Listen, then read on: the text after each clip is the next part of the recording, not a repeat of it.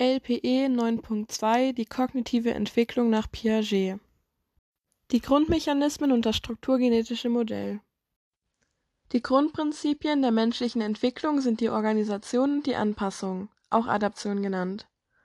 Jeder lebende Organismus hat die angeborene Tendenz zur Organisation. Das heißt, Erfahrungen im Umgang mit der Umwelt zu ordnen, zu strukturieren und zu systematisieren, um aus einzelnen Teilen eine Ganzheit zu bilden. Dies geschieht durch den ständigen Anpassungsprozess, also Adaption, des Organismus durch die Bildung von kognitiven Schemata. Kognitive Schemata sind Einrichtungen des Organismus, die eine Einordnung von Umwelteindrücken ermöglichen und mit deren Hilfe das Individuum Erfahrungen systematisieren kann. Zum Beispiel alle Menschen in Uniform sind Polizisten. Reflexe sind angeborene Schemata, wie das zum Beispiel die Lippen Saugbewegungen machen. Und menschliches Denken passt sich an den Erfahrungen der Umwelt an. Wichtig ist auch die Erweiterung von Schemata zu Strukturen. Durch neue Strukturen kann sich der Mensch in komplizierteren Umweltbedingungen zurechtfinden. Kommen wir jetzt zur gegenseitigen Anpassung, also dem Prozess der Äquilibration. Das ist die Herstellung eines Gleichgewichtszustands zwischen dem Individuum und der Außenwelt, also das Streben nach dem Gleichgewicht des Denkens. Ein Ungleichgewicht ist eine fehlende bzw. falsche Einordnung der neuen Bedingungen der Außenwelt. Beispiel Das Kind sagt zu einer Kuh Wau Wau. Die Umwelt kann mit vorhandenen kognitiven Schemata nicht mehr bewältigt werden die Anpassung an Veränderungen der Außenwelt mit Hilfe von zwei gegenläufigen Prozessen: die Assimilation und Akkommodation. Die Assimilation ist ein Prozess der Anpassung der Umwelt an den Organismus an bereits bestehende kognitive Schemata. Dieser Prozess findet immer dann statt, wenn das Kind auf Personen, Objekte oder Sachverhalte aus der Umwelt mit früher gebildeten Schemata reagiert. So passt das Kind die Umwelt seinem Schema an, indem er auf die Kuh deutet und meint Wau Wau das heißt, alle Vierbeiner kommen in sein Schema rein. Fällt nun das Kind aufgrund neuer Erfahrungen in ein Ungleichgewicht, so ist es gezwungen, vorhandene Schemata zu korrigieren, abzulegen bzw. neue hinzuzunehmen. So ist es, dass das Kind mit seinem Schema alle Vierbeiner sind wow seiner Umwelt nicht mehr gerecht werden kann. Er fällt in ein Ungleichgewicht. Um wieder ein Gleichgewicht herzustellen, ändert er sein Schema zum Beispiel, alle kleinen Vierbeiner sind Wauwau und alle großen Vierbeiner sind Kühe. Er passt sich also der Umwelt an. Das wird auch Akkommodation genannt, also ein Prozess der Anpassung des Organismus an die Umwelt. Kommen wir jetzt zu den Stufen der Denkentwicklung oder den Entwicklungsstadien. Die erste Stufe, die sensomotorische Intelligenz. Vom Alter von 0 bis 2 Jahren. Sie ermöglicht dem Kind, über Sinnesorgane eintreffende Infos zu verarbeiten und den eigenen Bewegungsapparat immer besser zu beherrschen, können noch keine Denkleistungen im Sinne von inneren Handeln vollziehen.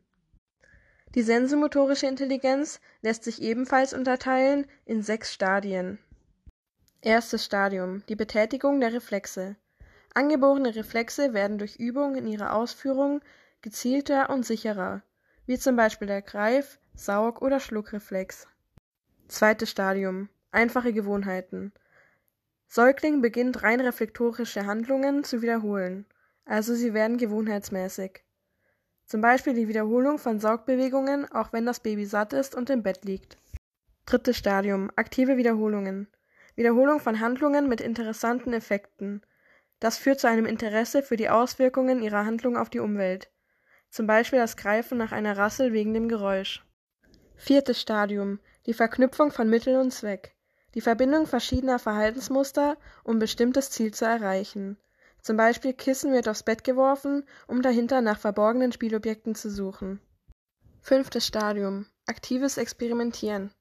Ausprobieren neuer Verhaltensweisen, um bestimmtes Ziel zu erreichen. Ab dem achten Monat wird das Kind fähig, zwischen real und fiktiv zu unterscheiden. Die Objektpermanenz wissen, dass Objekte auch noch dann existieren, wenn sie von dem Kind nicht mehr wahrgenommen werden. Und das sechste bzw. auch letzte Stadium, die mentale Repräsentation oder auch das verinnerlichte Handeln. Da gibt es einmal das innere Probehandeln, also das Kind kann sich aktives Probieren auch geistig vorstellen. Zum anderen gibt es auch das Werkzeugdenken. dass die Herstellung von Zusammenhängen zwischen verschiedenen Elementen einer Situation und die Erkennung von Gegenständen, die helfen können, ans Ziel zu kommen. Zum Beispiel muss das Kind erst an der Tischdecke ziehen, um an das Glas zu kommen. Später stellt es einen Stuhl an das Regal, um an die Tafel Schokolade zu kommen. Laut meinem Grundlagenskript gibt es fünf Stufen der Entwicklung. Dort wird nämlich das voroperationale Denken in symbolisches und vorbegriffliches Denken und anschauliches präoperationales Denken unterteilt. Laut Piaget gibt es jedoch nur vier Stufen und deshalb gehören für ihn die zweite und dritte Stufe zusammen. Diese nennt sich dann voroperationale Stufe und findet im zweiten bis siebten Lebensjahr statt. Kommen wir also zur zweiten Stufe, das symbolische und vorbegriffliche Denken. Zum einen gibt es die mentale Repräsentation. Dazu gehören Erfahrungen, die im Bewusstsein als Vorstellungen existieren, und diese werden im Gedächtnis abgebildet. Dann gibt es noch die sprachlichen Symbole. Das sind bestimmte Begriffe, die als Symbol anstelle von Personen, Gegenständen oder Handlungen eintreten, also Vorbegriffe. Das heißt, der Begriff wird entsprechend der Vorstellungen des Kindes aktiv gestaltet und umgestaltet bleiben allerdings auf dieser Stufe an konkrete Gegenstände und unmittelbaren Handlungen gebunden. Die dritte Stufe ist dann das anschauliche und präoperationale Denken. Das Denken ist sehr an Anschauung gebunden, es orientiert sich einzig am anschaulichen Ablauf des Geschehnisses und der sichtbaren Veränderung. Der Egozentrismus. Das Kind hat eine Denkperspektive, dass die Welt so ist, wie man sie selber sieht. Das Kind kann noch nicht aus sich heraustreten oder Dinge objektiv sehen und sich in andere hineinversetzen. Das Kind sieht nur sich selbst und seine Wünsche, Gefühle sowie Bedürfnisse. Piaget verdeutlicht diese These an seinem Drei-Berge-Versuch. Ein circa vierjähriges Kind kann nur seinen jeweils aktuellen Blickwinkel verstehen. Je nach Betrachtungspunkt der drei Modellberge gibt es nur eine Sichtweise. Das Kind kann sich aus dem Blickfeld der Position 1 nicht das Blickfeld der Position 2 oder Position 3 vorstellen. Auch dann nicht, wenn es die beiden anderen Blickwinkel vorher betrachtet hat. Das Kind ist auf die eigene Ansicht bzw. Betrachtungsweise beschränkt und nicht in der Lage, einen anderen Standpunkt bzw. eine andere Betrachtungsweise einnehmen bzw. zu übernehmen.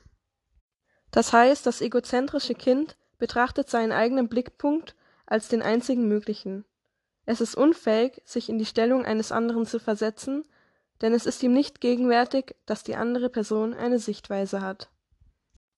Kommen wir zum kindlichen Realismus. Dass der Glaube des Kindes, dass alles, was es für real hält, auch wirklich existiert, wie Worte, Namen, Bilder oder Träume. Dann gibt es auch noch den Anthropomorphismus, das ist die Tendenz zur Vermenschlichung, also die Umgebung mit gleichen Fähigkeiten ausstatten, wie man sie selber besitzt. Der Animismus ist eine Form des Anthropomorphismus, da es die Annahme, dass unbelebte Dinge beseelt sind mit Gedanken, Gefühlen oder Wünschen sowie auch mit Absichten. Es gibt auch noch den Artificialismus, welches das magische Denken darstellt. Es beruht nicht auf Logik. Es ist der Glauben an magische übernatürliche Kräfte, wie Feen, Zauberwesen oder den Weihnachtsmann. Also Kinder leben in ihrer Fantasiewelt. Jetzt kommt noch der Finalismus. Dieser sagt aus, dass alles in der Welt zweckbestimmt ist. Also Naturgegebenheiten werden wie menschliche Handlungen erklärt. Steine sind da, um Häuser zu bauen, und Bäume sind da, um mir Schatten zu geben. Natürlich hat das Voroperationale auch Grenzen. Wie zum Beispiel die Invarianz. Bestehende physikalische Merkmale von Gegenständen bleiben die gleichen, auch wenn sich ihre äußere Erscheinung verändert. Dazu gibt es ein Experiment der Mengeninvarianz. So wird den Kindern zuerst zwei gleiche Gefäße A und B mit derselben Wassermenge gezeigt. Die Feststellung, die die Kinder daraus schließen, ist, dass in A und B gleich viel Wasser sein muss. Nun schüttet man B vor den Augen der Kinder in ein schmaleres und höheres Glas. Da der Wasserspiegel in dem schmalen Glas höher ist, denken die Kinder, dass im B jetzt mehr Wasser drinne sei. Dieser Versuch lässt sich in vier Schritten erklären. Zuerst die Zentrierung auf einen Aspekt. Kinder konzentrieren sich auf die Höhe des Wassers und die Breite bleibt dort unberücksichtigt. Zweitens die ne-, wahrnehmungsgemäße Eigenschaft. Es sieht aus, als sei weniger Wasser im breiteren Glas. Und drittens die fehlende Beweglichkeit des kindlichen Denkens. Viertens die Zentrierung auf einen Zustand. Das Kind beurteilt nur jeweiligen Zustand. Das Umschütten hat also keine Bedeutung und es ignoriert die dynamische Veränderung. Kommen wir zur vierten Stufe meiner Tabelle nach und zur dritten Piagets, also das konkret operationale Denken. Es findet im Lebensjahr von sieben bis elf statt. Die Faktoren des voroperationalen Denkens verschwinden allmählich, also die Überwindung der voroperationalen Periode. Das Denken ist zwar immer noch stark an dingliche Gegenstandswelt gebunden, aber es ist zur Operation fähig. Zum Beispiel, dass man jetzt die Flüssigkeitsmenge realistischer betrachten kann. Vorher bestehende kognitive Unzugänglichkeiten verschwinden unter dem Einfluss von konkreten Erfahrungen und der realistischen, logischen Betrachtungsweise. Auch in der konkret operationalen Phase gibt es ein Experiment. Und zwar liegen zwölf gelbe Blumen und vier blaue Blumen auf einem Tisch. Piaget stellt die Frage, ob da mehr gelbe Blumen als Blumen überhaupt sind. Die Antwort eines Kindes in der voroperationalen Phase wäre gewesen, dass es mehr gelbe Blumen als blaue gibt. Das liegt an der Nichtrealisierung, dass gelbe und blaue Blumen beide der Kategorie Blumen angehören. Die Antwort eines Kindes in der konkret operationalen Phase wäre nein, es sind nur zwölf Blumen von insgesamt 16 Blumen gelb. Es erfolgt eine Einordnung in Klassen und das kann andere Klassen beinhalten. Diese Klassen sind zuallererst die Klassifikation, also die Fähigkeit, eine Gruppe von Objekten entsprechend ihres Aussehens, Größe oder sonstigen Sachen zu benennen und zu identifizieren. Dazu kommt noch die Reihenbildung, das die Fähigkeit, Gegenstände nach Größe oder Zugehörigkeit zu ordnen, also zum Beispiel Ordnen von Stöcken der verschiedenen Länge. Dann gibt es noch das räumliche Urteil, das die Fähigkeit zur geistigen Rotation, also die Bezeichnung von rechts und links des Gegenübers und Wegbeschreibungen. Die nächsten Punkte sind historisches und schlussfolgerndes Denken, die Bildung von Oberbegriffen, die Fähigkeit zu addieren, zu multiplizieren und zu dividieren und kognitive Strukturen werden mehrdimensional. Kommen wir jetzt schon zur letzten Stufe, und zwar das abstrakte bzw. formale Denken. Das findet im Alter zwischen 12 und 15 Jahren statt. Es ist nicht von jedem gleich erreichbar. Der eine versteht zum Beispiel mehr von der Unendlichkeit als der andere. Es ist die Fähigkeit, über die Gedanken nachzudenken, und abstraktes Denken und Ziehen von logischen Schlussfolgerungen gehört auch dazu. Zu der Stufe gehört das hypothetisch-deduktive Denken, also die systematische Problemlösung. Genauso wie das induktive Denken, das Ableiten theoretischer Regeln aus anschaulichen Gegebenheiten. Es kommt auch zu einer größeren Beweglichkeit des Denkens, also das Verstehen von abstrakten Formeln. Hintergründe von menschlichen Handeln werden jetzt differenzierter erschlossen. Dann kommt es auch noch zu dem Verständnis der Proportion, also eine Ordnungsrelation wird erkannt. Die Kinder bzw. mittlerweile Jugendlichen können über vorgegebene Infos herausgehen und Hypothesen bilden. Noch dazu kommt das Metadenken, also das Nachdenken über das Denken. Sie können wissenschaftlich denken und arbeiten sowie Problemlösen und Entwicklung von Strategien. Kommen wir zu den pädagogischen Konsequenzen. Man muss sich in die geistliche Welt des Kindes hineinfühlen, da Kinder anders denken, und das ist nur durch Erfragung möglich. Das Kind soll zuerst lernen, was in der unmittelbaren Reichweite liegt, bevor sie sich in Lernbereiche vorwagen, die von ihrer Erfahrungen weit entfernt sind. Noch dazu soll man dem Kind sein eigenes Entwicklungstempo ermöglichen man darf es nicht zu Lernschritten zwingen. Dazu gehört die altersspezifischen Aufgaben. Man muss dem Kind eigene Handlungen ermöglichen. Danach kommt die Anregung mit Freiraum für das eigene Experimentieren, also die Akkommodation. Man muss ihnen Gegenstände oder konkrete Darstellungen liefern. Das magische Denken ist zuzulassen, das ist nämlich die Voraussetzung der Vorstellungskraft. Die Kritik an der Theorie Piagets seine Art und Weise, wie er Kinder befragte, waren zu schwierig und zu kompliziert.